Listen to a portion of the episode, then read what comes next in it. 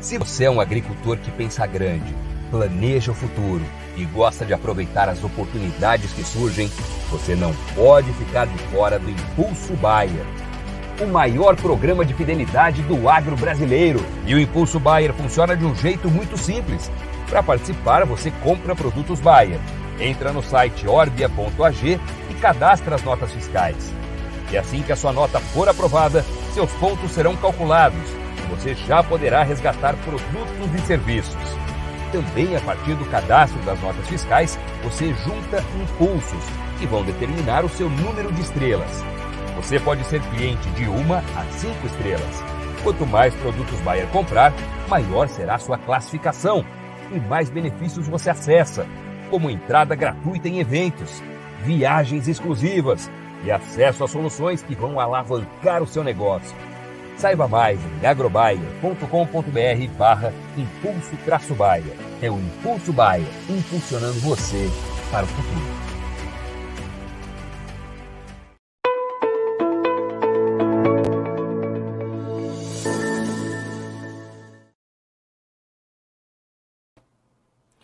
Muito bom dia, agronegócio. Segunda-feira, 27 de novembro de 2023, 8 horas 21 minutos pelo horário oficial de Brasília. Sejam todos bem-vindos à nossa abertura de mercado, onde você sabe antes e primeiro as informações que vão direcionar o seu dia e os seus negócios aqui no noticiasagrícolas.com.br ou também pelo nosso canal no YouTube, se você preferir assistir por lá, no Notícias Agrícolas Oficial. A gente vai aqui trazer as primeiras notícias dessa segunda-feira, o andamento dos preços dos mercados, principalmente os internacionais que já estão funcionando, e eu volto, claro, com informações muito ricas coletadas ali durante o ENCOP, o Encontro Nacional das Mulheres Cooperativistas desta edição de 2023, que aconteceu em alto mar, pois é, a bordo do transatlântico MSC Preciosa, mais de duas mil mulheres reunidas. A gente está falando de um evento é, pioneiro, singular, uma iniciativa é, sem precedentes, né? Levar um evento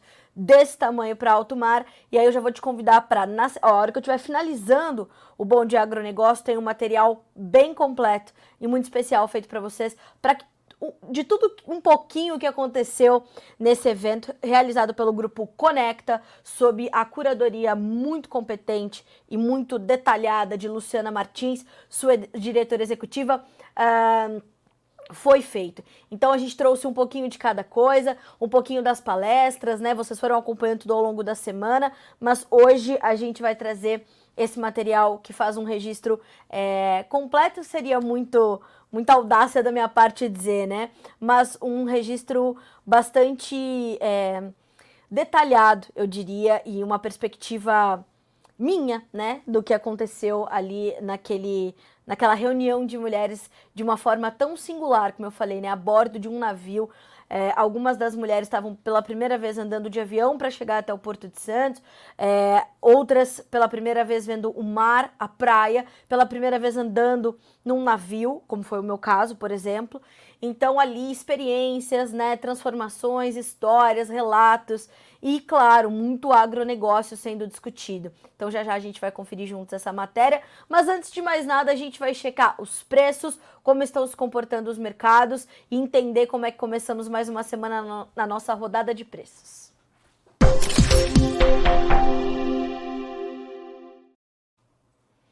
Vamos começar com a Bolsa de Chicago, como a gente sempre faz.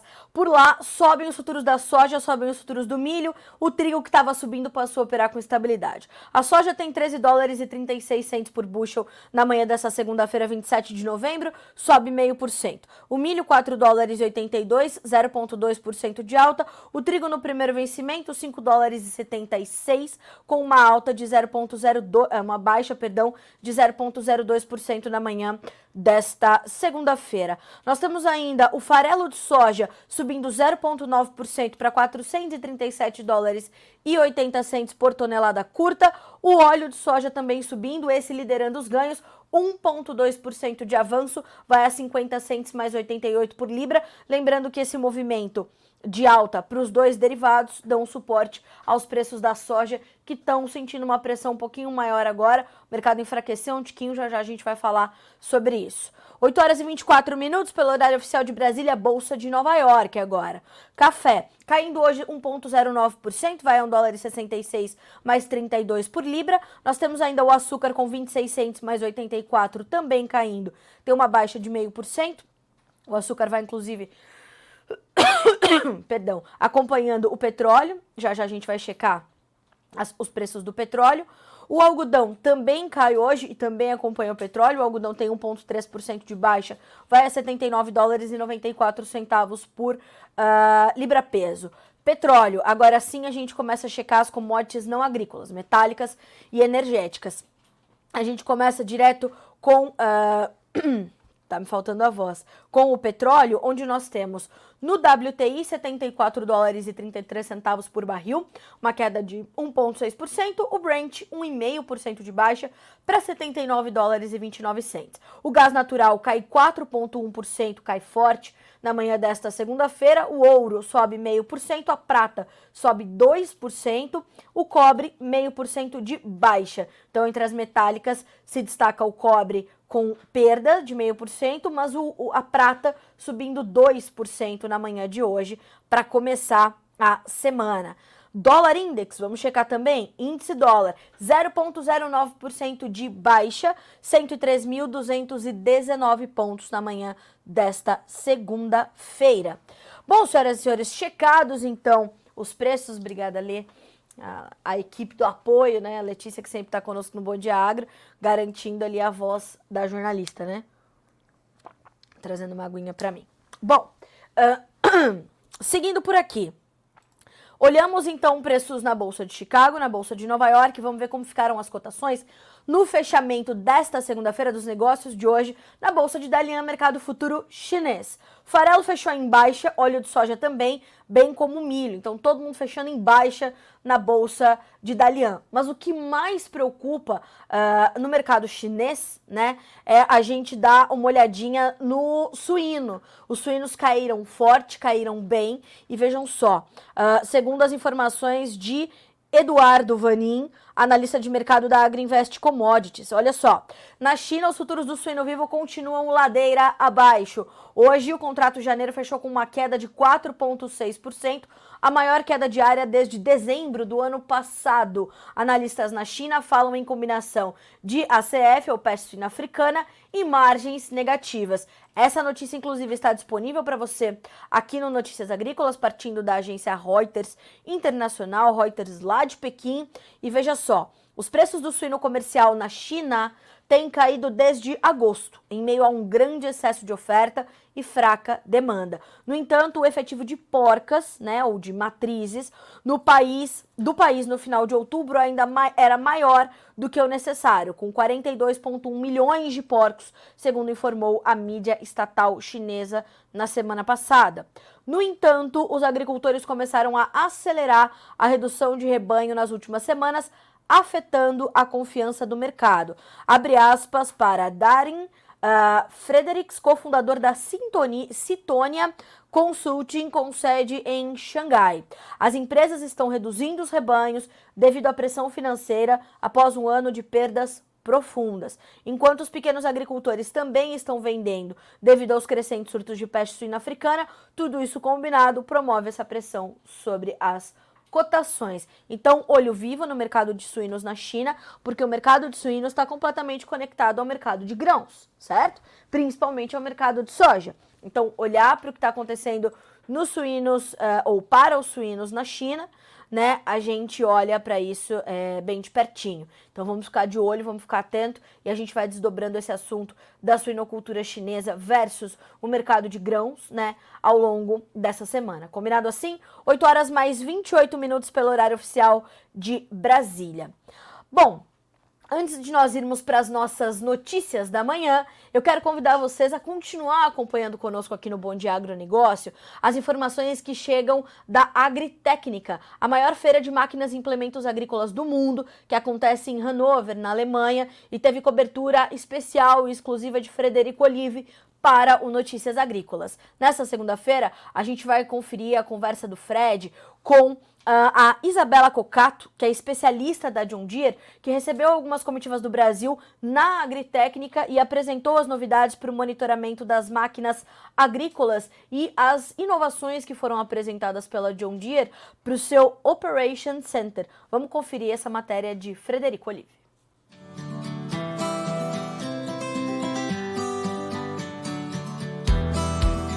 E em nossa visita aqui ao stand da John Deere na Agritécnica, nós viemos ao coração do stand. É aqui que todas as informações estão concentradas. É o Operation Center da John Deere.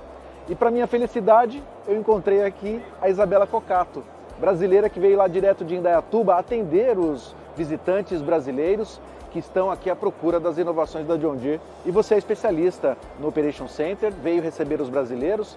E a primeira pergunta é: qual é a principal inovação que vocês estão apresentando nessa Agritécnica 2023 para esse sistema? Show de bola, gente. Então vocês já fizeram aí é, uma volta pelo stand, viram um trator autônomo, o Sim Spray, tudo que nós estamos trazendo de tecnologia.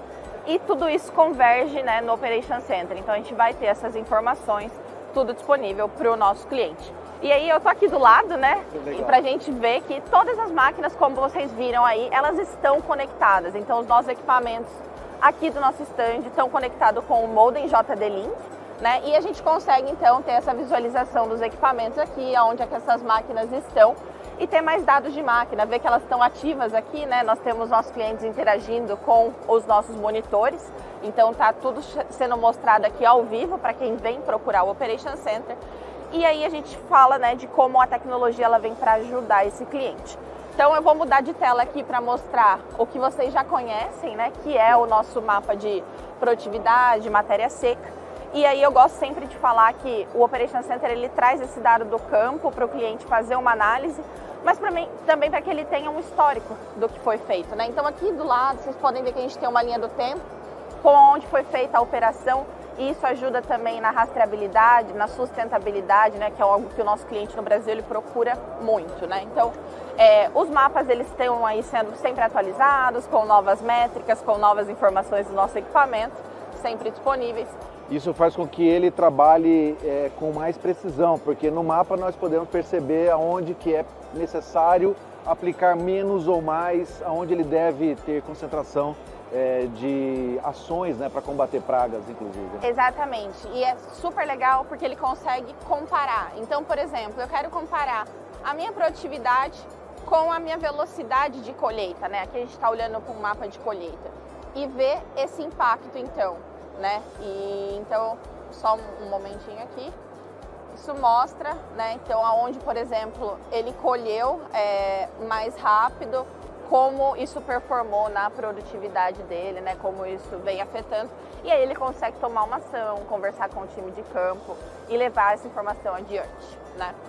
É, nos últimos dois meses, então, ainda falando né, dos totais de trabalho, nós lançamos uma nova ferramenta, que é o analisador de trabalho, e a gente trouxe duas novas abas aqui, que é a aba de equipamento e a aba de operador. A gente sabe que no Brasil a presença do operador é muito importante no funcionamento de uma propriedade.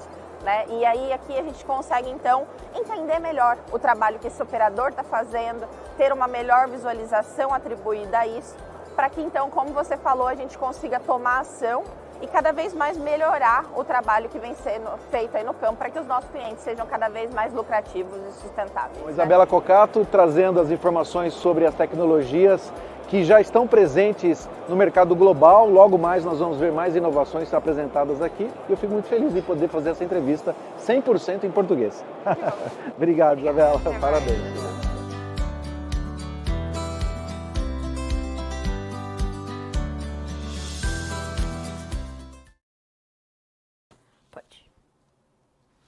Pois é, viram, né? Continuam chegando boas informações, informações que você recebe em primeira mão, exclusivas na cobertura do Frederico Olive, que é, uh, talvez, talvez não, né? É o maior jornalista brasileiro especializado em máquinas e implementos agrícolas. O Fred vem trazendo, então, essas novidades da agritécnica, muito material chegando, muita novidade aparecendo e tudo isso trabalhando uh, ou para trabalhar a favor do produtor brasileiro, do produtor onde quer que ele esteja. Né? A tecnologia tão dinâmica quanto a agricultura.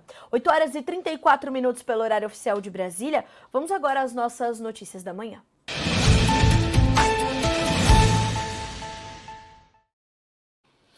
Bom, a gente começa falando naturalmente sobre a condição do plantio brasileiro de soja, que está bastante atrasado, e a gente vai recuperar os números da última sexta-feira, que chegaram no final do dia, pela Pátria Agronegócios, que apontam que o plantio brasileiro é o mais atrasado em 14 anos. Pois é isso mesmo.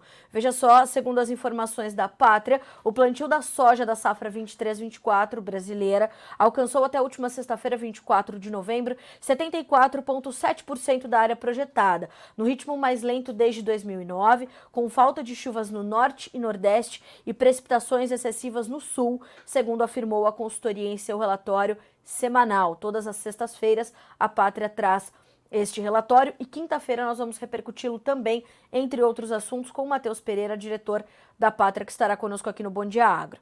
Nesta mesma época, no ano passado, produtores brasileiros haviam semeado já 88,3% em 2022, enquanto a média de cinco anos para a época é de 87,4%. Então ainda estamos bastante lentos.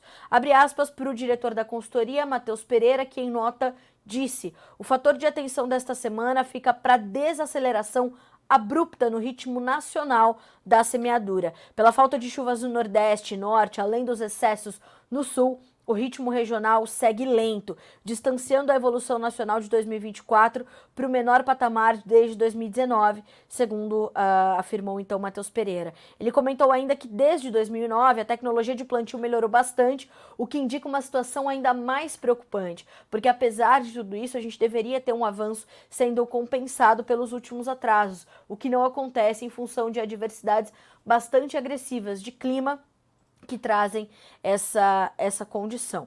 E ele diz mais: em outras palavras, o, atru, o atraso atual, comparado com 2009, denota um cenário de muita preocupação diante da janela hábil de plantio da segunda safra de milho brasileira. Então, vamos ficar de olho. Em 2009 e 10, a área de milho segunda safra era de apenas 5,2 milhões de hectares. Quando a gente olha para essa próxima safra, né, e vamos registrar 2023, que a gente já tem área fechada, né, dessa, da safrinha desse ano, nós tivemos 17,2 milhões de hectares. Ou seja, nós já mais que triplicamos a área. O que vamos plantar de área segunda safra de milho em 2024? Inclusive, o Matheus já falou sobre isso aqui em outras circunstâncias, foi questionado é, sobre, né, é, é, foi questionado sobre o, o, o, a área, se poderia haver uma, uma redução, né, de, de, de área para o milho segunda safra o ano que vem,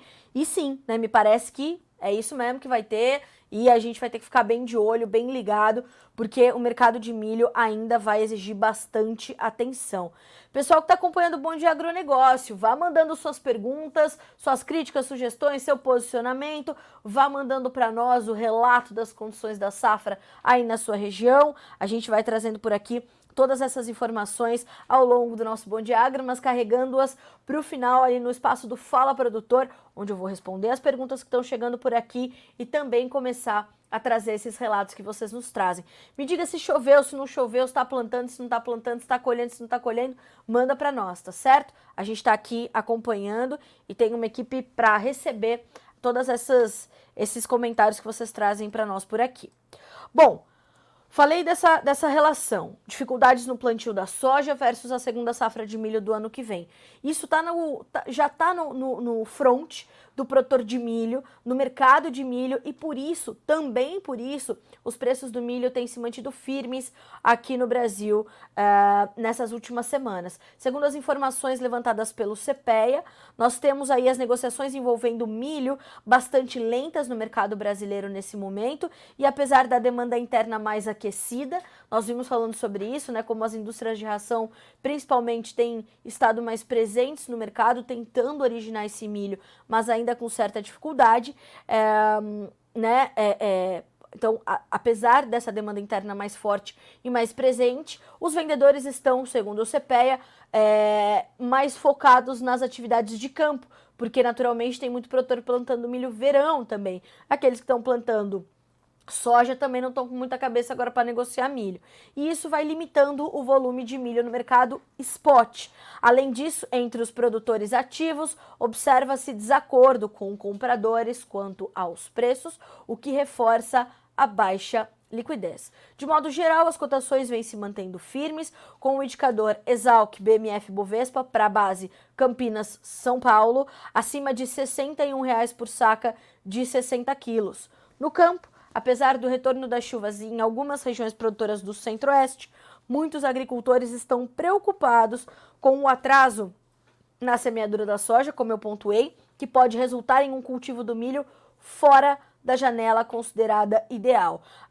Não só alertas, né? A gente tem, é, né? Para a gente não tem só essa, essa, esses alertas para soja, para perda no potencial produtivo, para perda de janela, para atraso no plantio, como tudo isso se refletindo já e causando preocupações para a segunda safra de milho. 8 horas e 40 minutos pelo horário oficial de Brasília. Uh, antes da gente partir para o nosso quadro de entrevistas, já já estará conosco o Marcelo Souza, a gente vai falar sobre pecuária, a gente vai falar sobre margem para rentabilidade. É, eu quero trazer também aqui alguns registros de chuvas, né? Porque nas últimas 48 horas nós vimos algumas chuvas chegando a algumas regiões do país. Segundo o time da Agriinvest Commodities, nós temos alguns registros de chuvas em estados determinantes ali na nossa produção, como Mato Grosso, Mato Grosso do Sul e também Goiás. Na última semana, uh, na segunda-feira, na verdade, eu acho que foi, né?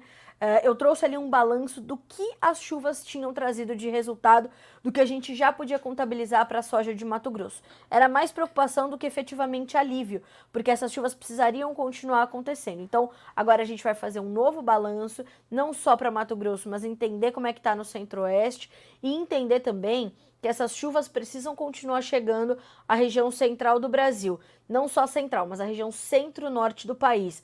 Elas precisam chegar bem distribuídas, volumosas e regulares. Ou elas vão só cozinhar o que já está plantado, ou vão bater no solo e, e rapidamente evaporar, sem ter condições de realmente reconstituir os bons níveis de umidade no solo para promover um bom desenvolvimento da planta, ou pelo menos um desenvolvimento regular, porque bom mesmo já não vai ser é, é, essa safra, né? Boa não vai ser diante de todos os problemas que está acumulando.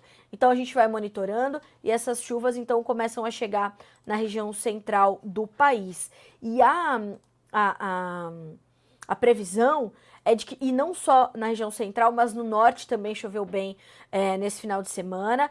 Uh, o domingo já teve bastante chuva ali para o Acre, norte e nordeste do Amazonas, sul de Roraima. Uh, no Tocantins, Amapá, Pará e Rondônia tivemos algumas pancadas de chuvas, mas, como eu falei, essas chuvas precisam, nas regiões produtoras, chegar regular bem distribuídas e com bons volumes, ou de nada nos serve essa chuva, pelo amor de Deus, né? De nada nos serve até forte demais, mas para trazer é, ao produtor, né, alívio para o coração angustiado do produtor, precisa acontecer dessa forma. Ou aquilo que já está no campo, e lembrando, hein, muitas regiões elas já têm perdas irreversíveis. Essas chuvas elas chegam apenas para estancar né? Essas perdas, elas chegam para parar a, o processo de perda do potencial produtivo. A sequência do desenvolvimento vai ser já com um potencial mais limitado, com um potencial menor. Então a gente vai acompanhando, vai ficando de olho nisso tudo, porque essa é pauta determinante, é pauta determinante uh, desse momento que a gente tem uh, para a safra brasileira. Então, essas chuvas, vamos ver como é que ficam as previsões para os próximos dias. Tem algumas chuvas aí no radar nos próximos 7, nos próximos 10 dias.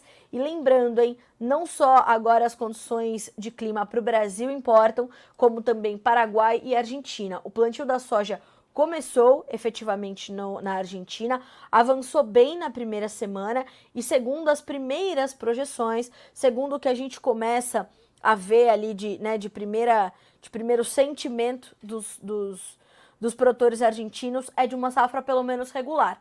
Então vamos ver se vem realmente uma safra regular e como isso, claro, vai impactar no mercado, como isso vai chegar ali ao, ao andamento, né? Uh, vamos ficar de olho, vamos acompanhar. 8 horas e 44 minutos pelo horário oficial de Brasília. Dados então os nossos primeiros destaques, vamos às nossas entrevistas desta segunda-feira.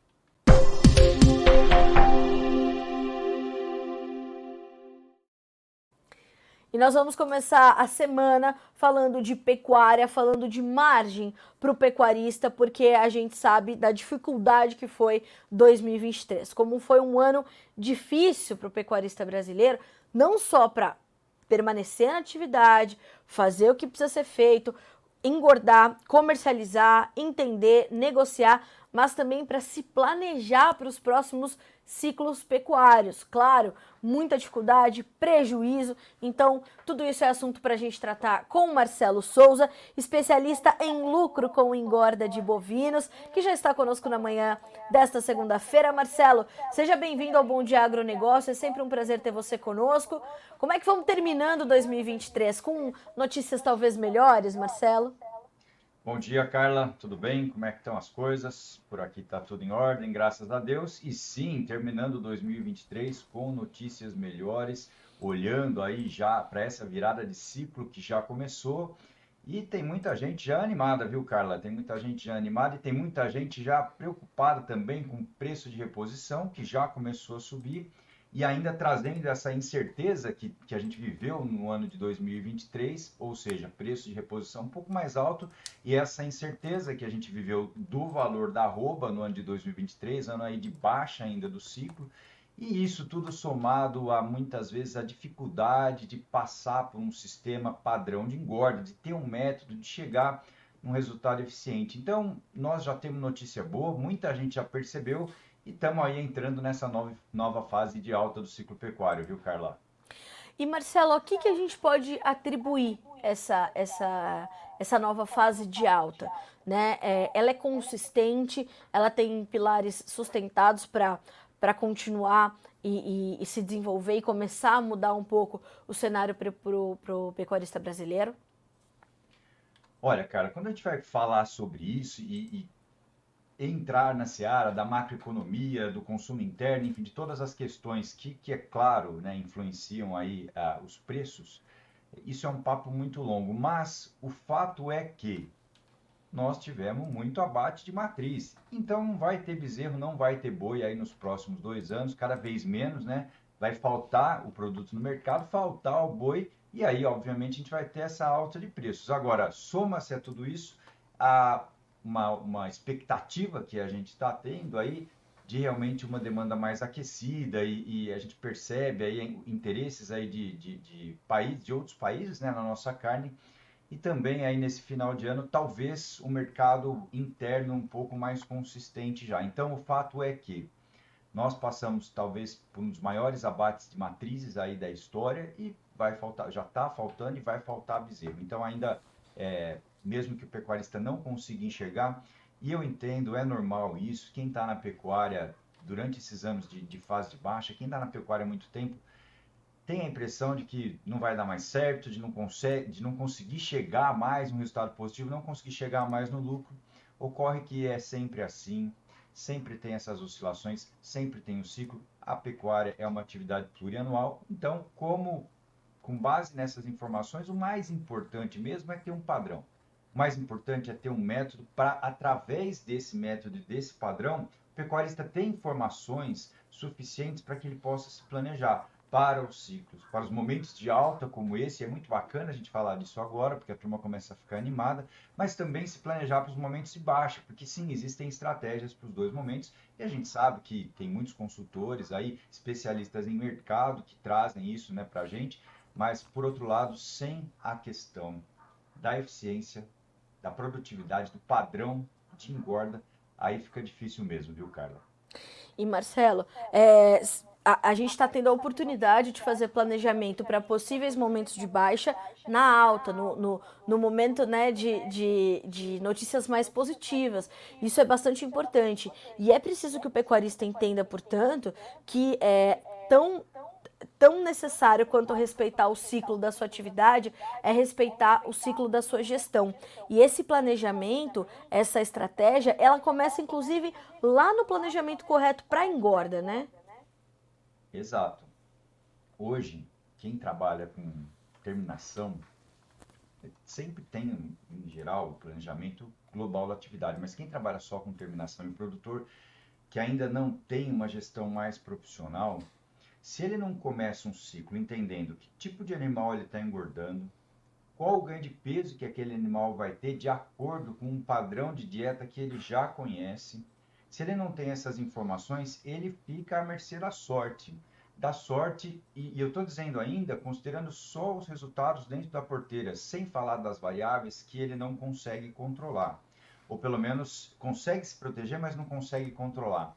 Então, esse planejamento, ele é inicial, ele é uma primeira parte de tudo. Então, por exemplo, existem aí oportunidades de compra de animais ainda hoje, ainda estamos no momento bom para comprar reposição, e, é, e, esse estudo ele justamente mostra se aquela ideia, se aquele tipo de animal que está disponível por aquele preço vai levar a uma situação de lucro. Isso só acontece quando o pecuarista conhece um sistema de engorda que é padrão, uma dieta que é padrão, que é capaz de levar a um ganho de peso que é padrão. Esse planejamento é muito importante. Eu tenho visto cada vez mais produtores médios, produtores pequenos, entendendo isso, partindo para esse planejamento e sabe o que acontece no final? Resultado positivo, lucro, ainda em momentos de arroba mais baixa, viu, Carla?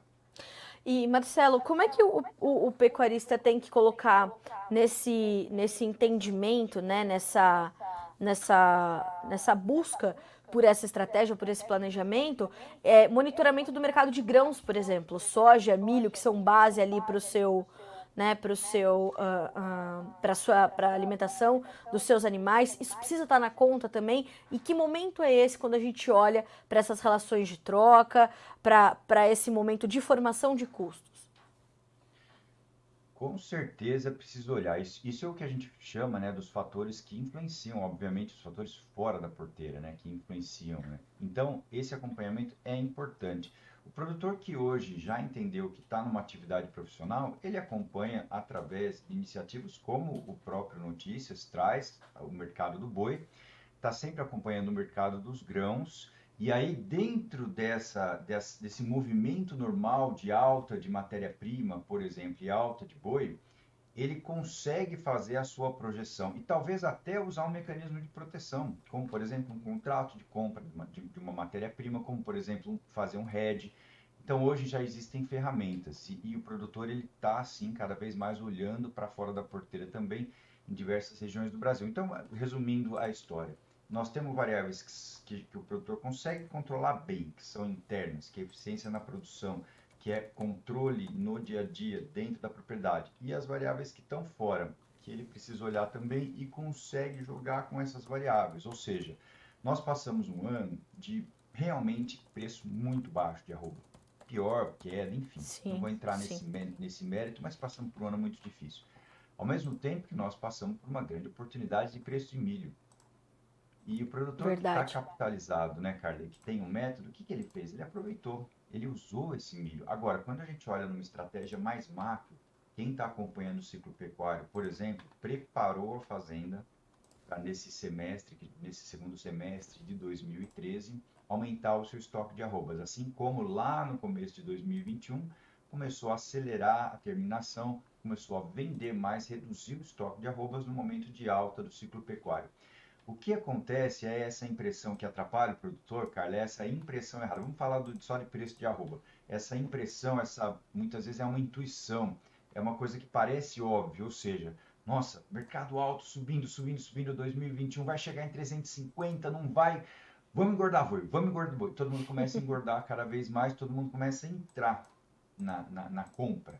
E Sim. nesse momento é justamente o momento que está ali atingindo o pico máximo e começa a querer cair. Então, é, é muito importante essa, esse, esse entendimento. E agora, no final ah, de hoje, vamos pensar nesse segundo semestre, hoje, dois meses atrás, três meses atrás, momentos que cai, cai, cai, cai, quem tem capital, quem tem pasto, quem tem condições, aumentou o estoque de arroba e se preparou aí para ganhar com esse, com esse aumento aí que está sendo projetado, que já aconteceu, essa, a semana passada nós tivemos aí é, um primeiro pico, né, na sexta-feira, já aconteceu e vai acontecer e vai ser muito firme né, nos próximos dois anos. Então, é um jogo que entra, claro, o preço da commodity, do milho, que principalmente o milho, né, no caso do gado, e que entra o preço do, da arroba do boi gordo também é um jogo que tem que ser, são peças de um quebra-cabeça que o produtor está aprendendo a encaixar, viu, Carla?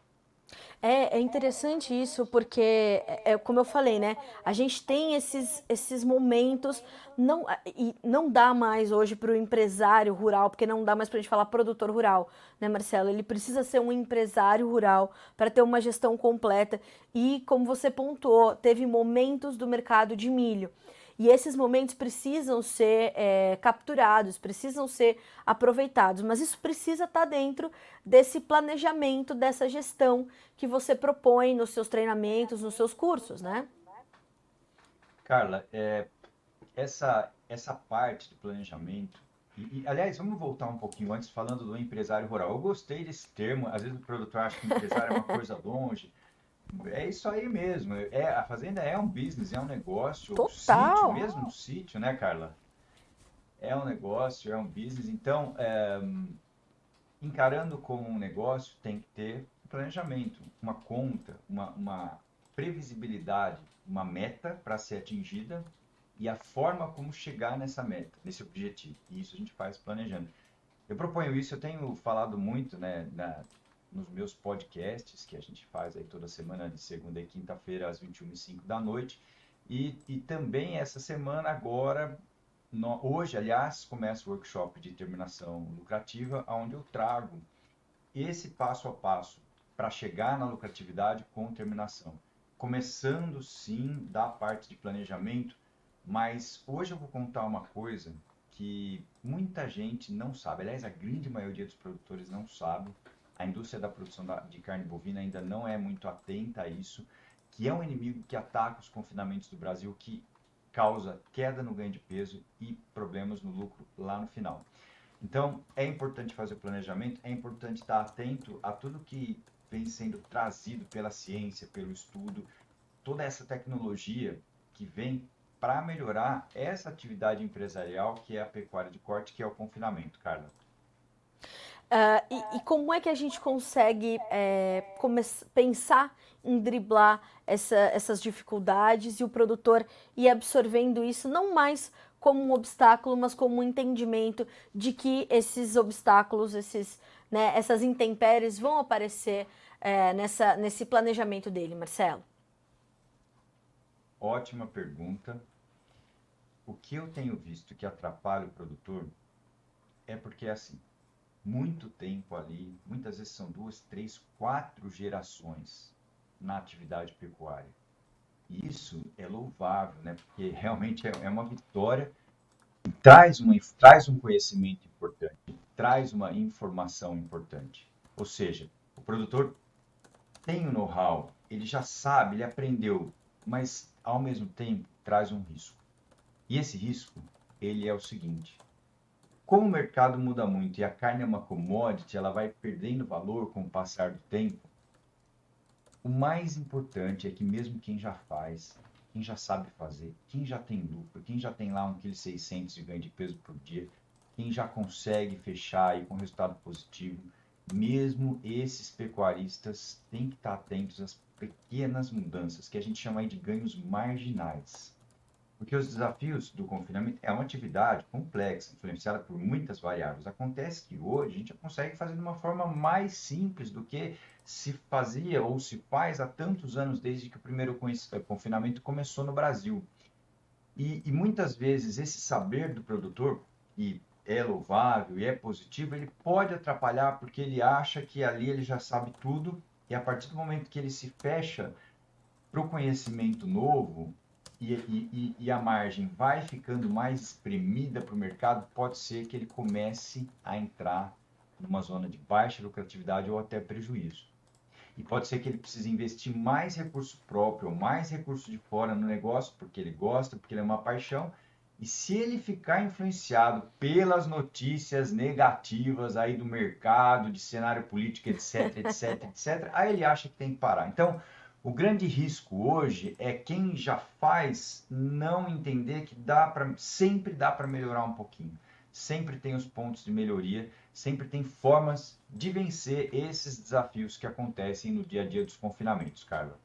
Marcelo, para quem quer aprender mais contigo e saber como driblar esses desafios do confinamento e garantir, né, principalmente bom planejamento, gestão e lucro com a engorda, como é que pode chegar até os seus treinamentos, até os seus conteúdos, Marcelo?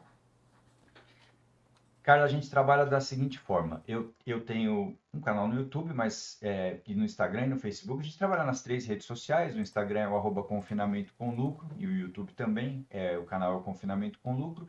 E todas as semanas eu faço edições ao vivo, com exceção, por exemplo, dessa semana que a gente está com workshop e, é, e aí é um evento ao vivo de três dias, onde eu converso e falo realmente esse caminho, esse passo a passo para essa terminação lucrativa. Então, existem as iniciativas que são todas as semanas, existem vídeos curtos que são dicas, existem posts com informações que técnicas que estão ali de forma sequencial dentro do perfil do Instagram. Então, o produtor que está buscando inovação, que está buscando conhecimento, ele entra lá nos canais e vai tendo várias é, pílulas de conhecimento. Depois também tem as os podcasts, que são conteúdos mais densos, e muitas vezes eu chamo os produtores para entrar, para participar, para tirar dúvida. Eu também organizo esses eventos, que são eventos semanais, em algumas vezes por ano. E, eventualmente, claro, eu tenho um programa, esse programa é um programa de treinamento, que a pessoa entra comigo para ter a minha orientação, ter a minha, a minha recomendação ali, de acordo com a realidade da região dele. Enfim, hoje, Carla, com o advento da, da, da, da informação, das redes sociais, ficou muito fácil passar informação boa, ficou muito fácil fazer com que essa informação ela tenha assim realmente uma capilaridade aí no nosso país.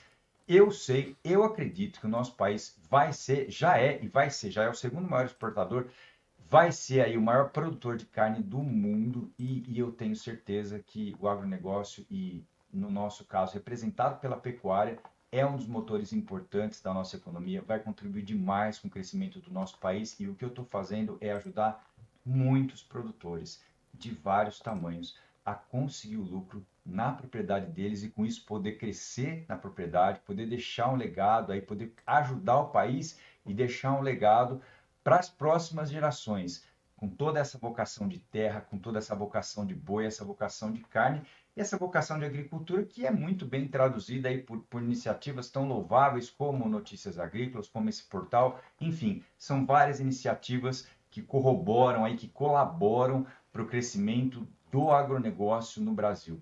Então, é, hoje a gente tem essa, essa facilidade de levar informação gratuita pela internet e tem também formas de, de assessoria, de consultoria online e mistas que conseguem ajudar muito o produtor. Hoje, Carla, o produtor, o empresário, né? Vou, vou, vou usar a sua palavra, o empresário hoje que quer, consegue, Carla. Você sabe, Marcelo, que eu tive é, acompanhando o Encontro Nacional das Mulheres Cooperativistas desse ano, de 2023, acabou sexta-feira, e uma das palestras mais aguardadas e naturalmente que entregou todas né, as nossas expectativas, superou as nossas expectativas, como sempre acontece, foi do Marcelo Prado, o CEO da M Prado Consultoria, uma das principais referências uh, de consultorias para o nosso agro, e ele falava justamente sobre competitividade. Eu acabei de publicar essa matéria no Notícias Agrícolas, como nós teremos que ser competitivos a preços que ele chamou, Marcelo, de normais. Porque nos últimos dois, três anos nós tivemos preços que garantiram margens muito fora da curva, né? Muito, muito distante para bem da normalidade, que agora nós vamos ter que garantir a proteção da nossa rentabilidade, vamos ter que garantir essa rentabilidade e a nossa competitividade num cenário diferente, num cenário de preços, abre aspas, normais, fecha aspas. Isso por quê? Porque a gente tem uma, uma, uma, um crescimento da economia um pouco mais contido, né? uma certa desaceleração, embora ainda estejamos crescendo, tanto no Brasil quanto na, olhando para a economia global, e o que equilibra é, naturalmente esse, esse, essa balança é uma oferta de alimentos que vai crescer cerca de 1% ao ano, enquanto a demanda por alimentos vai crescer cerca de 1,3%. Então passa muito perto dessa situação que você está falando sobre a garantia da competitividade e desse papel que o país tem, o Brasil, uh, em garantir uh, essa oferta maior de alimentos, incluindo carne bovina, né? Com certeza. E nós estamos assim no momento da pecuária que a agricultura já passou, né? que, é, que é ganho em produtividade. A gente vem, vem conseguindo isso, já não é de hoje. E se o Brasil consegue hoje chegar nos níveis de produtividade americano, a nossa produção de carne mais que dobra, compara, com, correlacionando o número de cabeças do rebanho do Brasil com o número de cabeças do rebanho nos Estados Unidos e o número de equivalente de carcaça produzido lá e produzido aqui. Então, nós temos um espaço enorme, nós temos muita pastagem para ser trabalhada, para melhorar, muita, muita, muitas formas, inclusive, de melhorar a produtividade a pasto. Nós temos aí tecnologias de garantir um padrão de engorda, não tem mais aquela incerteza, aquele medo, vai dar ganho de peso, não vai, vai dar consumo, não vai, vai dar lucro, não vai. Hoje em dia não tem mais essa dúvida. A gente já sabe como fazer o padrão de acordo com um sistema de engorda, um sistema de dieta diferente e que garante aí previsibilidade. Então, são situações muito importantes, tanto considerando a fase de cria e recria, quanto considerando a fase de engorda, que vão aí colaborar para esse ganho de produtividade. E, e você disse, né, a, aumenta a demanda, diminui, enfim, preço sobe, desce, aquece, desaquece, tudo isso é normal, é cíclico, né? E ocorre que dentro desse ciclo, o ganho de eficiência sempre é bem-vindo. Então, o que eu considero mais importante hoje, o empresário da pecuária é querer fazer melhor, sempre tinha um, um, sargento lá, um tenente lá no exército que eu fiz, que ele falava assim: combatente, tá bom, mas pode ser melhor. É verdade. É não é? Ou sempre. Nós sempre podemos ser melhores, né, Marcelo? Sempre. É isso aí. Com certeza essa busca ela, ela é cada vez mais aí presente também pelo, do lado dos produtores. Eu converso com muita gente aí nas, nos podcasts. A gente tem um, um, sistema de enviar informações. Nos últimos dois meses nós enviamos aí conteúdos com informações para mais de 2 milhões de espectadores aí, de internautas aí que acessam os nossos conteúdos. Então, hoje o Brasil tem muita ferramenta, hoje o Brasil tem muitas condições, tem muitas pessoas fazendo acontecer, tem muitos técnicos com iniciativas boas nós estamos num caminho sem volta, Carla, de crescimento e de progresso. Ainda bem. Ainda bem. Né, Marcelo? Né, Marcelo? Com certeza. Marcelo, te agradeço muito pela companhia. Excelente forma da gente começar a nossa semana contigo aqui no Bom Dia Agronegócio. A gente está acompanhando tudo bem de pertinho. Uh, e tem um comentário aqui da Ana Cláudia Nascimento que está dizendo assim, viu, Marcelo? Bom dia, Carla. Bom dia, Marcelo. Pouca pastagem, chuva insuficiente e menos bois confinados. Atenção ao clima também, né? Com certeza, com certeza. E aí, é, a gente tem que trazer uma informação que sai um pouco da questão da engorda, mas a questão do manejo de pastagem. Por quê? Hoje, a gente já consegue ter estratégias, por exemplo, de fazer um manejo rotacionado para entender um pouco, ou para prevenir um pouco problemas quando sim falta água. Mas, acima de tudo, uma das coisas mais importantes para o pecuarista que faz ciclo completo é sempre estar tá olhando a estratégia da entre safra, como que vai passar a seca. Lá na Europa, a gente tem neve. No Brasil, a gente não tem neve, a gente tem seca. Então, se, se, você vai num confinamento americano, uma fazenda americana onde tem neve, nos estados que neve, então existe lá uma produção de volumoso que ela é feita durante o ano, na época das águas, e está lá armazenada, guardada para situações de emergência. Então, é, essa questão da estratégia é, de uma fazenda para passar pelo período da seca, a estratégia de entre safra, é muito importante, está cada vez mais no radar do produtor, que muitas vezes já tem aí equipamento, está fazendo feno, está guardando feno, que muitas vezes guarda, também conserva volumoso na forma de silagem, ou seja, de acordo com, com, a característica de cada propriedade ou de cada forrageira e, e também a vocação de cada produtor, tipo de equipamento que ele tem, ele opta por uma estratégia para ter forragem para seca.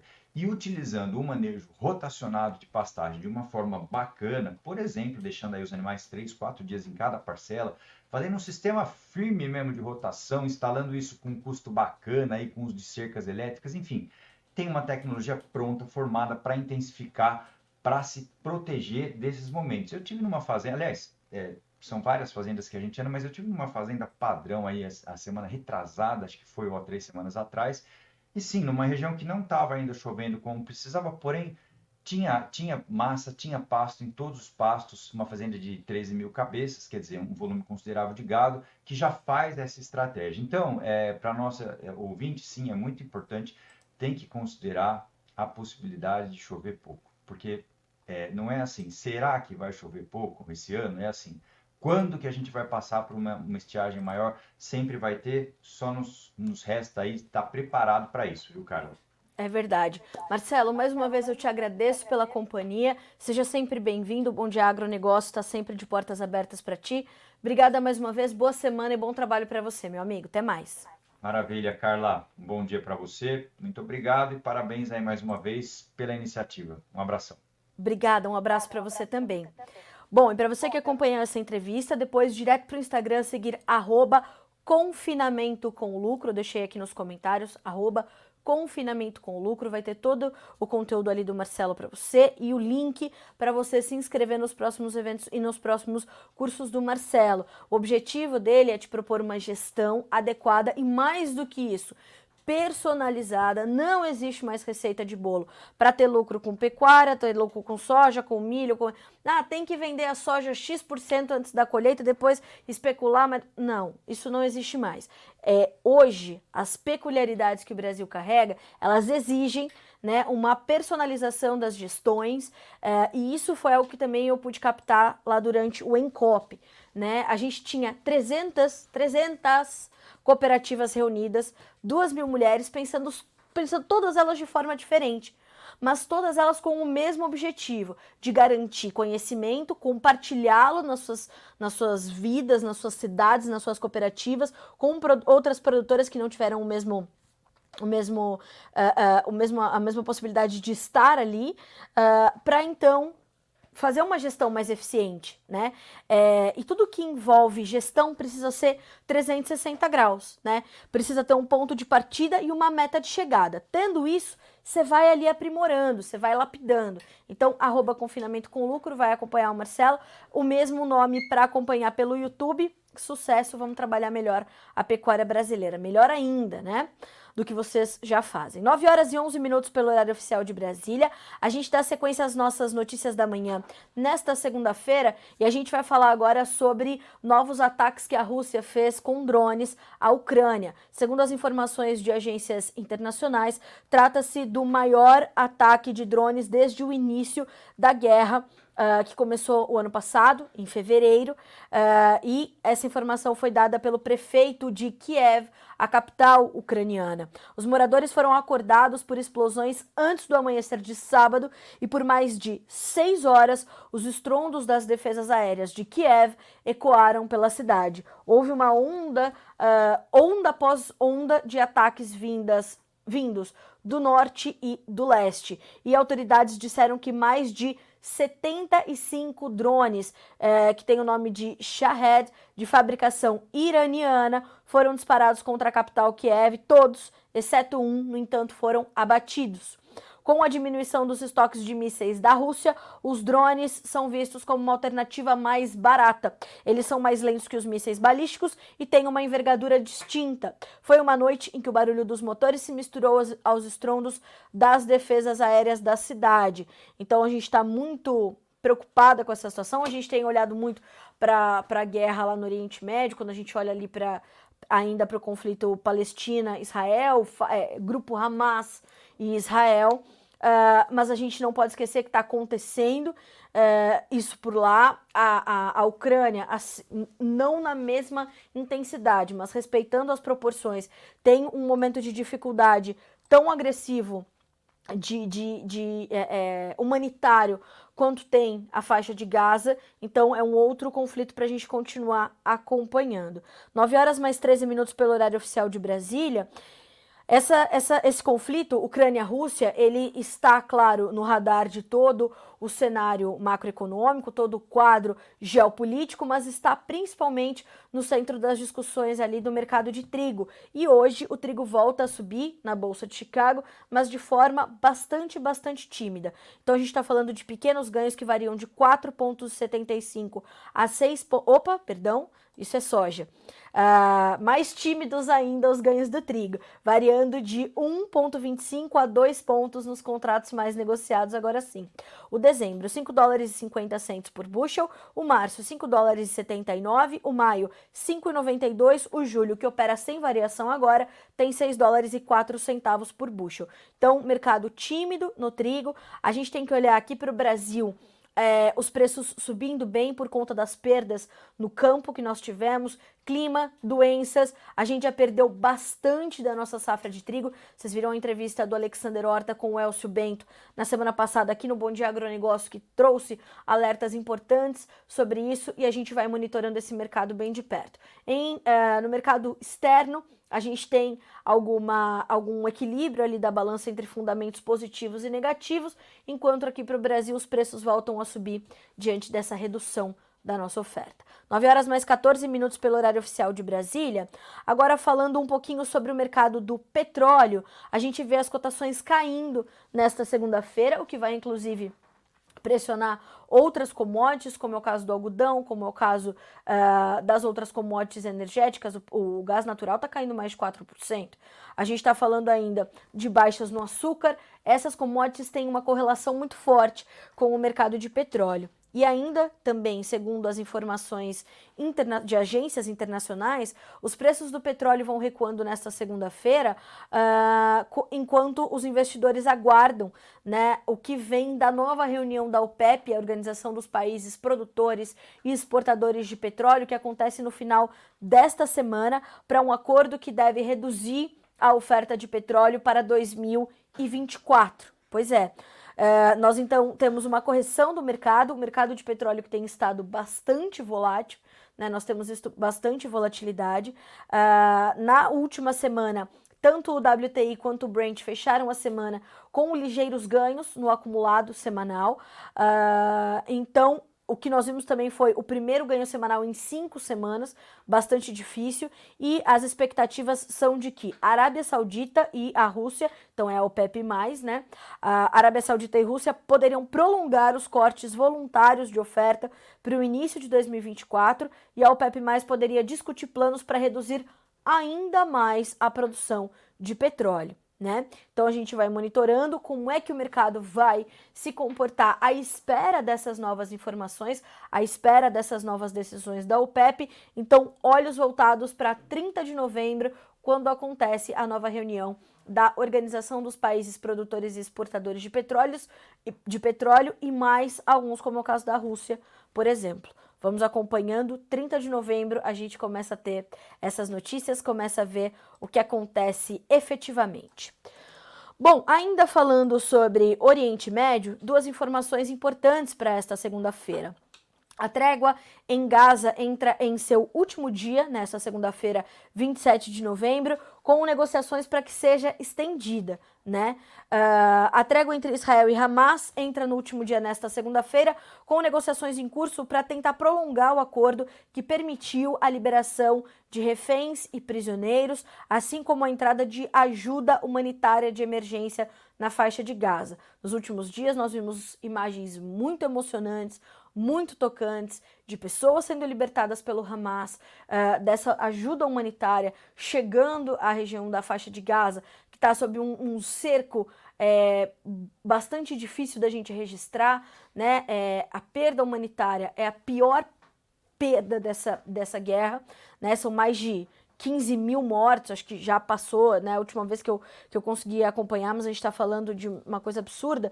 Então, a gente tem tudo isso. Uh, então, vamos acompanhar. O movimento islamista palestino afirmou em um comunicado que busca, abre aspas, prolongar a trégua além dos quatro dias, com o objetivo de aumentar o número de reféns liberados, como estava previsto no acordo. Uma, fronte, uma fonte próxima ao Hamas declarou à agência de notícias France Presse uh, que o grupo informou aos mediadores que é partidário de uma extensão de dois a quatro dias. O acordo, negociado pelo Catar com o apoio dos Estados Unidos e do Egito e que entrou em vigor na última sexta, 24, prevê quatro dias de trégua, a entrada de ajuda humanitária em Gaza, a libertação de 50 reféns dos mais de 200 mantidos em Gaza e a saída de 150 detentos palestinos das prisões israelenses. Desde sexta-feira, foram liberados já 39 reféns e 117 presos palestinos foram liberados devido ao acordo. Outros 24 reféns, na maioria deles sendo tailandeses que trabalhavam em Israel, foram liberados à margem do acordo. Uma cláusula desse acordo permite a ampliação dele para a libertação diária de 10 reféns do Hamas em troca de 30 presos palestinos em Israel. Vejam, né, como pessoas viram vetor de negociação num momento como esse. É bastante cruel o que a gente está vivendo, né?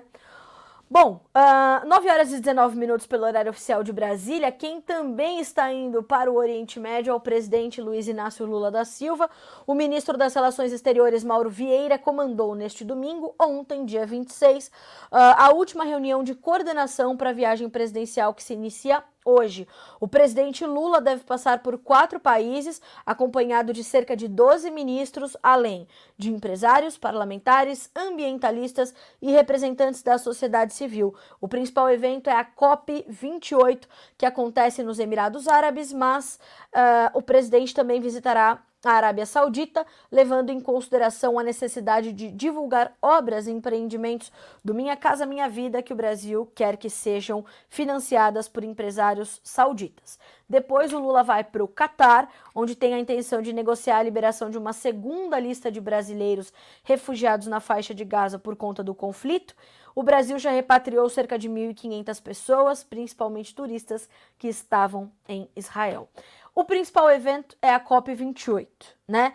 E para a COP28, segundo as informações também que já temos, o governo brasileiro montou uma comitiva grande e a expectativa é de que ocorram mais de 100 eventos durante toda a conferência.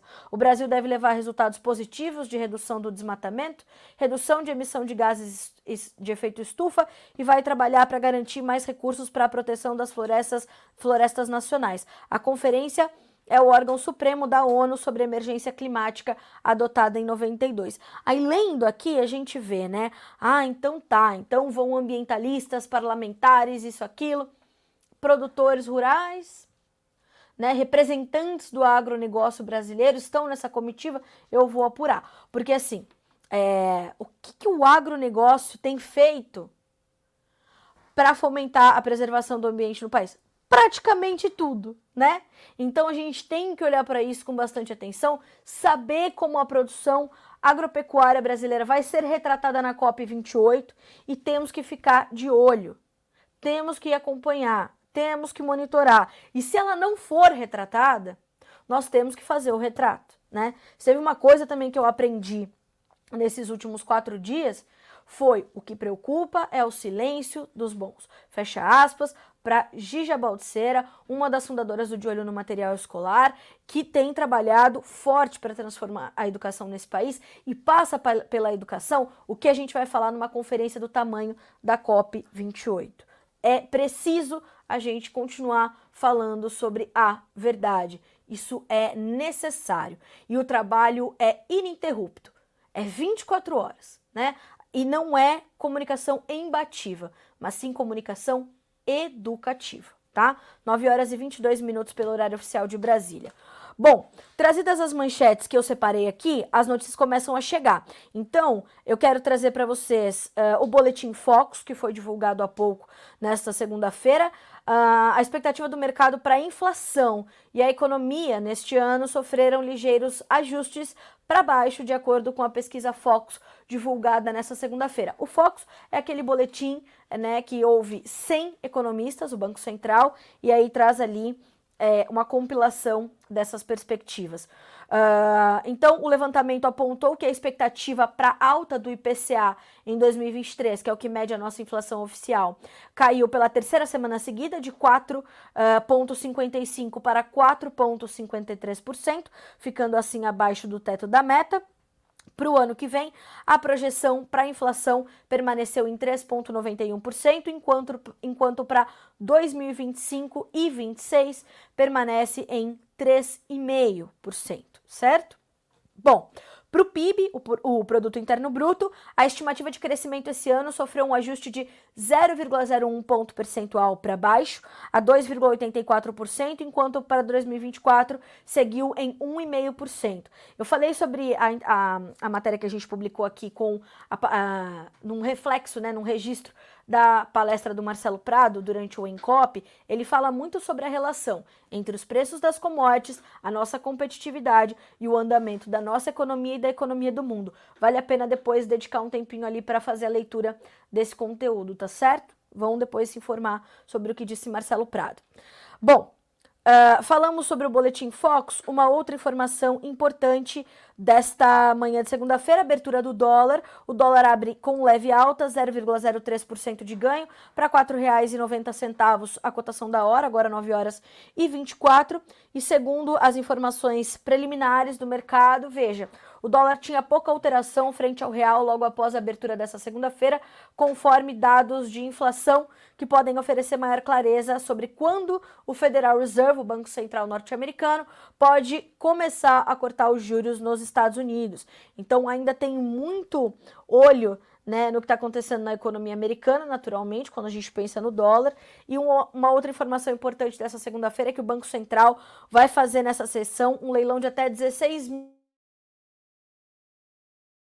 para fins de rolagem do vencimento de 2 de janeiro de 2023. 9 horas e 25 minutos pelo horário oficial de Brasília. Senhoras e senhores, vamos ao Fala Produtor dessa segunda-feira.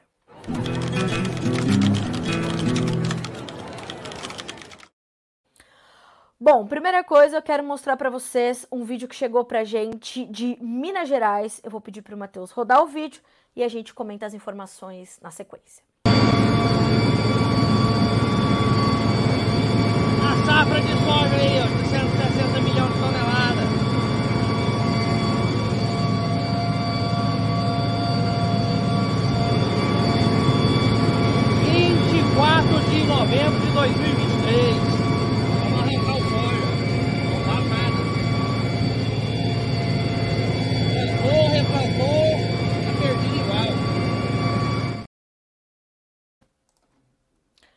bem angustiante, né? É, para mim também. É, não, não gosto, né? Quem, quem, quem, quem dera eu pudesse trazer só notícias positivas, mas como eu sempre falo aqui para vocês, o jornalismo ele é muito construído também é, pelas notícias que são difíceis de dar, né? Para vocês é, são difíceis de receber, para nós é difícil de dar. Vejam, como eu falei, as chuvas que chegam ao Brasil, a região centro-norte do país, elas ainda não são regulares, elas ainda não são bem distribuídas. Esse vídeo é de Uber, Uberland. Eita, Carla Mendes. Eu fui buscar aqui no, no computador, não carregou essa imagem. Ó, Triângulo Mineiro, Uberaba. O vídeo é de Giovanni Cruz Moura, que gentilmente nos mandou essa informação por aqui, esse vídeo. Uh, então veja veja como é ainda é, muito incerto o que vai sair do campo na safra 2023-24. Assim como o Giovanni, Giovanni, né? Eita, hoje tá, tá a, a idade chegou. É, o Giovanni. O Giovanni Cruz Moura, mande para nós também o seu relato, tá? Você pode mandar aqui, ó, pelo arroba Notícias Agrícolas no nosso canal no Instagram, tá? Então, arroba notícias agrícolas, ó. Notícias Agrícolas. Se você não segue esse perfil ainda no Instagram, está fazendo errado, já deveria estar seguindo. Se não tá, vou te dar então esse boi para você já seguir hoje, tá bem? E manda para nós seu relato. Manda foto ou vídeo, foto e vídeo, manda nome e sobrenome, se vier pelo Instagram já vai vir, mas manda para nós a região. É muito importante dizer a data em que aquilo está acontecendo, porque tem muita é, é, imagem circulando na internet que não é dessa safra, tá? Então fica de olho. Então fala para nós, vai fazer um vídeo ou vai mandar uma foto? Manda ali, cidade, estado e a data. Você viu, Giovanni, falando, ó, 24 de novembro, essa é a safra brasileira, 160 milhões de toneladas. Então manda para nós esse registro, tá? Só que manda completinho para eu poder dar o crédito para você aqui no Bom Dia Agro, pra gente passar aqui no Bom Dia Agro e também trazer essas informações, tá certo? Eu quero dar bom dia para Lilian Henke, para Kélia Kirsch de Londrina, no Paraná, a Lilian que é de Panambi, no Rio Grande do Sul, para o Tiago Evangelista de Goiânia, Goiás, Rodrigo Estringueta de Ponta Grossa, Paraná, para o Valdir Oliveira de Diamantino, Mato Grosso, para o Márcio Maciel de Manuel Ribas, Paraná, bom dia para vocês.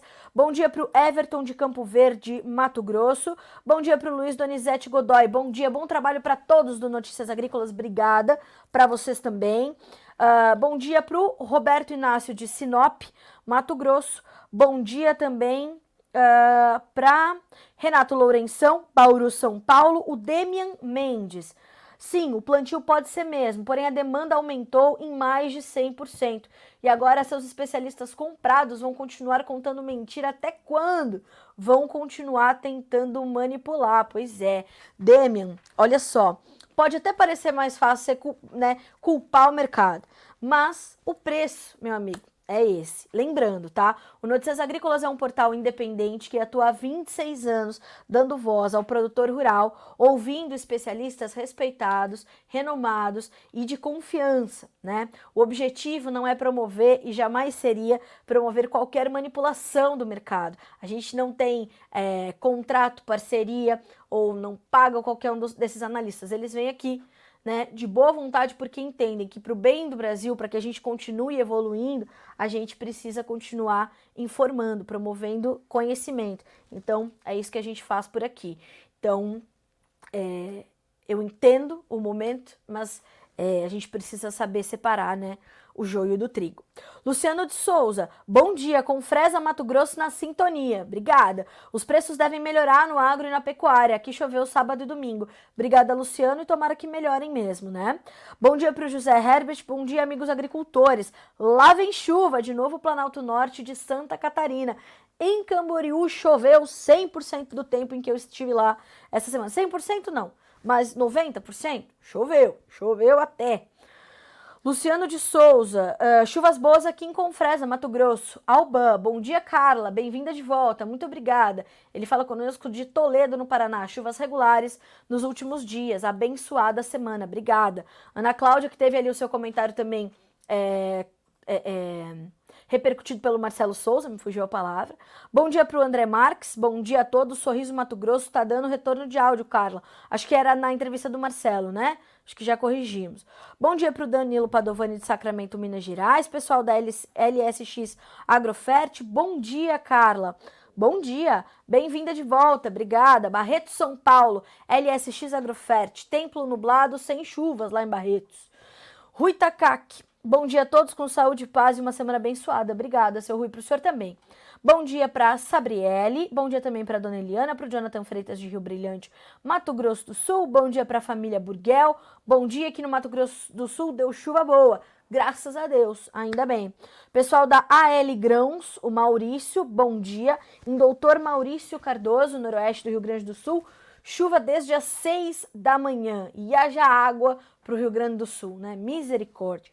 Bom dia para o Rodrigo Fritz de Curitiba, para o Sérgio Bona de Primavera do Leste, para o Fernando Ellers. Bom dia, Carla. Precisando de um sol por aqui no noroeste do Paraná. Vou mandar aqui meus, minhas boas energias, tá, uh, Fernando? Tomara que chegue. Solzão aí para vocês. Uh, bom dia para o Matheus Barbizan. Bom dia a todos. Somos aqui de Sinop, Mato Grosso. Obrigada pela audiência. Bom dia para o Luiz Gonzaga Arruda Campos. Bom dia a todos. Que diz: Estamos em Cesário Lange, São Paulo, ligados na programação. Obrigada. Bom dia também para o Gabriel, região de Itaberaí, Goiás. Chuva boa desde ontem. Que chova onde precisa chover, que pare de chover onde precisa chover. E a gente está aqui de pertinho, dedicando todas as nossas melhores energias para vocês, produtores rurais, para que vocês comecem a ter é, né, essa, essa, essa regularidade das condições climáticas para dar sequência à safra. A gente está é, fazendo o máximo de relatos possível para a gente continuar trazendo é, informações que não só registrem uma realidade localizada, mas a gente está tentando ampliar o máximo possível o alcance das nossas informações para que o mercado entenda também que essa já é uma safra bastante fragilizada.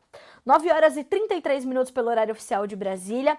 Agora eu vou convidar vocês, né, é, para eu vou encerrar a, a, minha, a minha participação com vocês aqui no Bom Dia Agronegócio, mas convidá-los para continuar nos acompanhando por aqui, para que vocês vejam como foi né, o primeiro evento do agronegócio brasileiro que aconteceu a bordo de um transatlântico.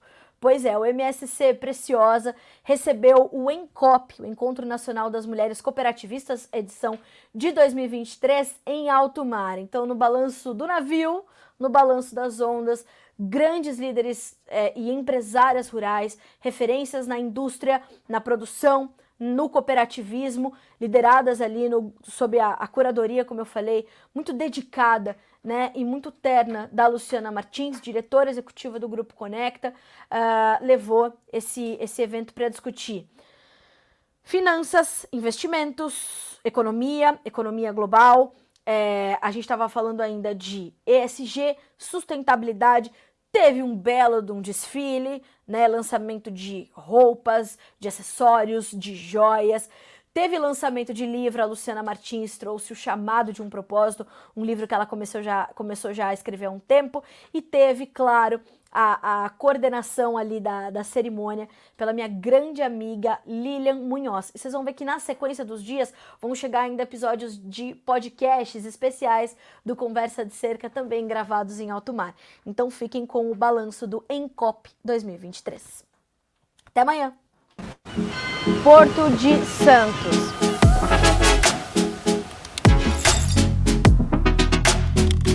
Fundado no século XVI, naturalmente até o século XIX, o porto foi trabalhando com algumas estruturas rudimentares e muita modernização, muita transformação e aprimoração teve de acontecer para que hoje se tornasse o maior complexo portuário da América Latina.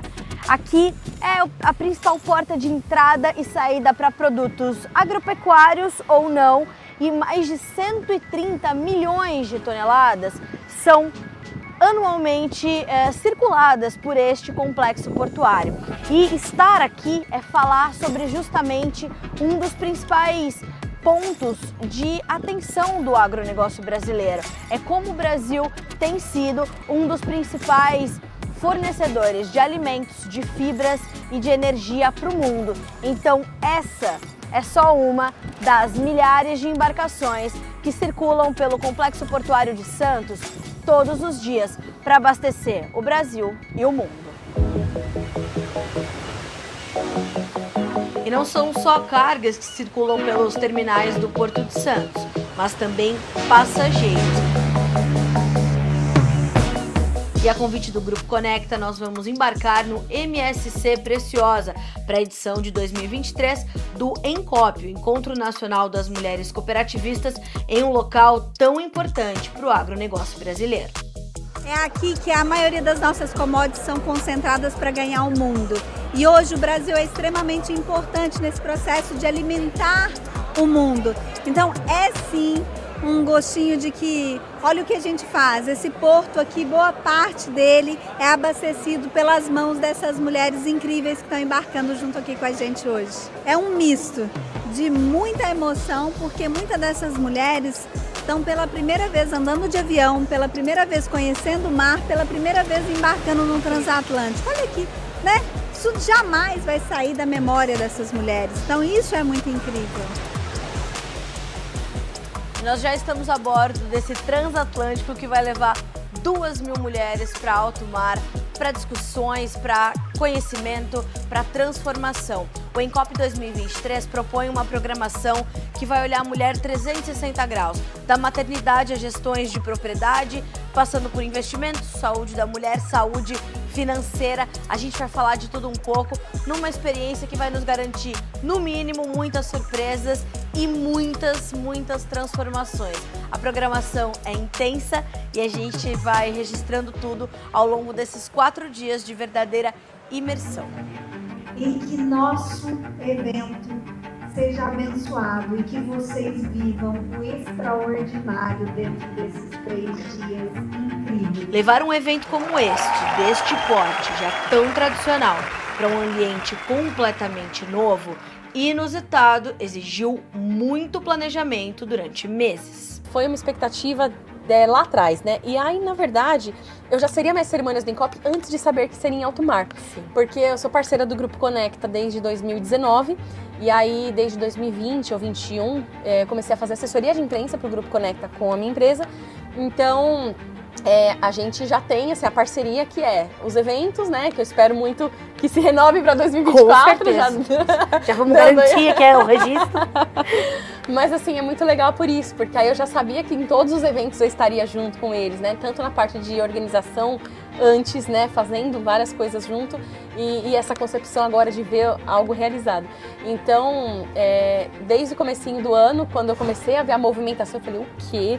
O evento Atuar nunca em meus maiores sonhos eu pensei que eu ia apresentar num palco de um navio. Sim. Então, assim, gente, é maravilhoso. Então, foram Sim. tantas experiências aqui no palco também, né, trocadas no nosso teatro, é, com tantas histórias, né, falando de gestão, de sucessão, finanças, temas que fazem total sentido para a vida delas. Exatamente. Então eu falo que elas vão sair transformadas. É um encontro divisor de águas. E todas as expectativas foram superadas quando subiu no palco a campeã olímpica Hortência, que ganhou audiência e promoveu essa sede pelo alto rendimento entre as mulheres cooperativistas. Porque eu acho que as mulheres, elas entendem um pouquinho a nossa língua, né? E a minha palestra, o que, que ela é? Ela é uma palestra motivacional, onde eu falo como é que eu agia, quais foram os caminhos que eu escolhi, como é que eu pensava para chegar onde eu cheguei. Então, eu, eu basicamente eu falo sobre a, a importância de você se preparar individualmente para depois, no coletivo, você fazer a sua empresa, o seu time ter sucesso. Não adianta só o coletivo se não tiver o empenho individual e vice-versa. Então eu procuro passar um pouquinho da minha experiência, quer dizer, é, não estou aqui para ensinar ninguém, pelo contrário, nós estamos aqui para trocar uma ideia e mostrar para elas é, como é que eu agi a minha carreira toda, né? Quais foram os, os objetivos que eu tive, quais foram as vezes que eu tive que abrir mão de um monte de coisa, quais foram as minhas dores que eu tive durante a minha carreira, é, os desafios que eu tive, as pressões que nós mulheres recebemos de tudo quanto é jeito, mesmo na nossa família, na nossa empresa. Então eu acho importante as pessoas entenderem que as coisas são simples. Nós que complicamos, né? O que precisa ter é disposição, saber bem aquilo que você quer e amar aquilo que você faz. Quando você faz algo que você ama, você no fundo você está ali se divertindo, né? Você entrega. É como se o negócio, a, a, o pessoal fala assim, a empresa é sua, por isso que você se empenha. Não. É, você se empenha se você é um empregado, se você é um, um ajudante, de qualquer forma você tem que se empenhar. Porque é só assim que você evolui, né? E, e, e, as concorrências, como é que você lida com a sua concorrência, né? Eu, eu dou esses toques, como é que eu lidava na minha época com os meus grandes concorrentes. Eu adoro fazer palestra para o agro, aliás, 60% das minhas palestras é para o agro e eu me identifico muito. Eu aprendi muito com meu pai a lidar com a terra, a gostar do, das coisas. É, então eu me identifico muito. E, e quando você vai falar para mulheres, é muito legal, porque é, eu estou falando aqui de eu comecei a jogar basquete 50 anos atrás, né? 50 anos atrás não tinha essa coisa de empoderamento da mulher, não tinha essa coisa de é, coach, palestras, não existia isso, né? E quem jogava basquete era homem, não era mulher. Então a gente teve que seguir um caminho muito árduo, muito lutar contra todos e abrir portas, né? E eu acho que a mulher do agro hoje, ela abre muito as portas, né? Ela tá mostrando, falou, ó, é, é, a gente pode, entendeu? Não é só na conversa, é na atitude. E tão intensa quanto as águas que a gente tem navegado aqui a bordo do MSC Preciosa tem sido também a nossa programação no Encop 2023. A gente está falando de tudo um pouco. Tem finanças, tem educação, tem gestão, tem saúde da mulher e tem 300 cooperativas representadas aqui. Delegações de 50 mulheres, 60 tem delegação de uma só. Então, isso que a gente tem visto é a representação é a representatividade. Todas essas mulheres, todas essas profissionais buscando conhecimento aqui para compartilhar na volta para casa.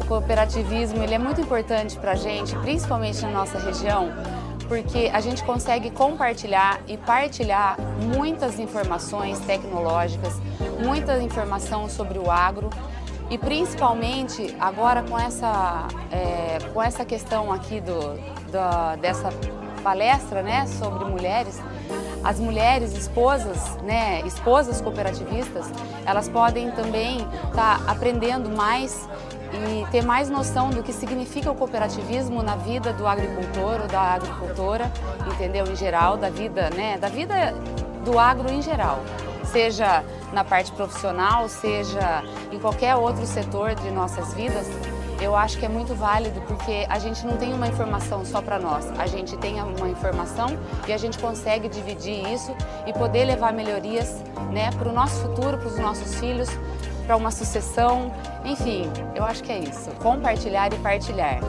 as nossas vidas, as nossas sabedorias, é, é deixar um legado de esperança e uma vida melhor para todos. E estes legados têm sido construídos também das porteiras para fora, em iniciativas como o lançamento do tão esperado livro O Chamado de um Propósito, da diretora do Grupo Conecta, Luciana Martins, ou mesmo do desfile Agrofashion, idealizado por Andressa Biata e Helena Guiar. Olha isso! Uma regatinha 100% algodão com renda, tênisinho, look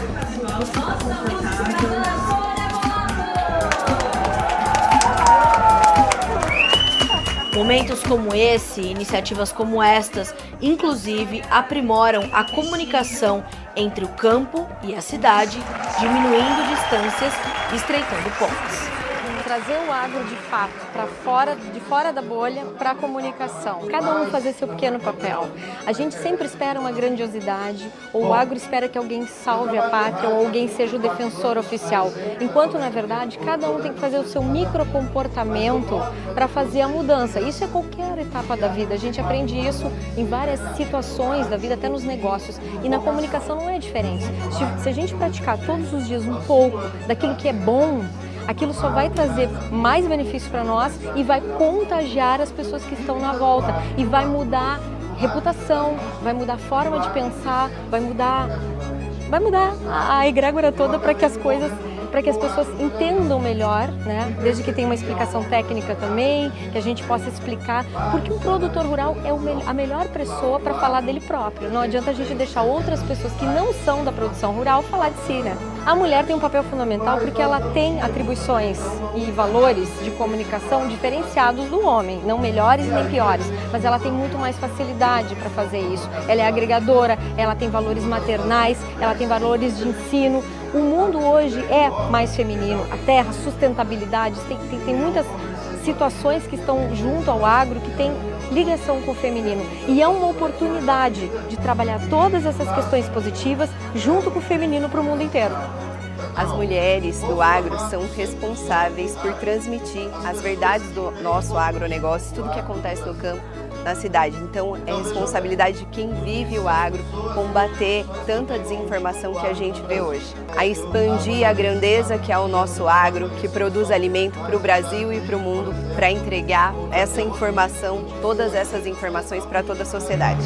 E ainda a bordo do MSC Preciosa, para ancorar a programação, Marcelo Prado, CEO da M Prado Consultoria, chegou e detalhou o atual momento das economias do Brasil e do mundo com os impactos para o agronegócio e para as empresárias rurais. O agro, nos últimos anos, sempre foi exitoso né? e nós temos muito orgulho disso. Só que esses números mostram para nós que nós não temos o direito de acharmos o campeonato está ganho, né? as coisas serão fáceis. Então, a gente precisa ter bastante atenção para poder preservar a nossa competitividade e os nossos bons resultados. A economia global, pessoal, nos últimos 20 anos, ela cresceu 3,8% em média ao ano. Agora, esse ano, nós vamos crescer 3%, o ano que vem 2,9%, e nos outros anos, até 2030, 3%. O que, isso quer dizer para nós? Vamos pegar essas informações. Se nos 20 últimos anos a economia cresceu 3,8 e agora vai crescer em média de 3, é como se nós estivéssemos andando de carro a 100 por hora e de repente a gente começasse a andar a 75 por hora. É uma desaceleração. Né? Então, nós temos que tentar entender como que essa desaceleração da economia que está acontecendo hoje e vai continuar acontecendo nos próximos sete anos, ela vai impactar dentro da nossa vida. Né? O preço do nosso café, da nossa soja, do algodão, do milho, de todos os produtos que a gente produz. Vamos tirar algumas conclusões básicas. Se a economia está desacelerando, significa o quê? Mais dificuldade com emprego, mais dificuldade com renda, mais dificuldade de capacidade de compra do consumidor. Então, se a capacidade de compra não cresce tanto quanto crescia, significa o seguinte: os preços das nossas commodities vão explodir nos próximos 6, 7 anos? Provavelmente não cenário conservador aqui para nós, o nosso planejamento para os próximos 5, 7 anos, é de preços normais. E nós teremos que voltar a ser competitivos com preços normais.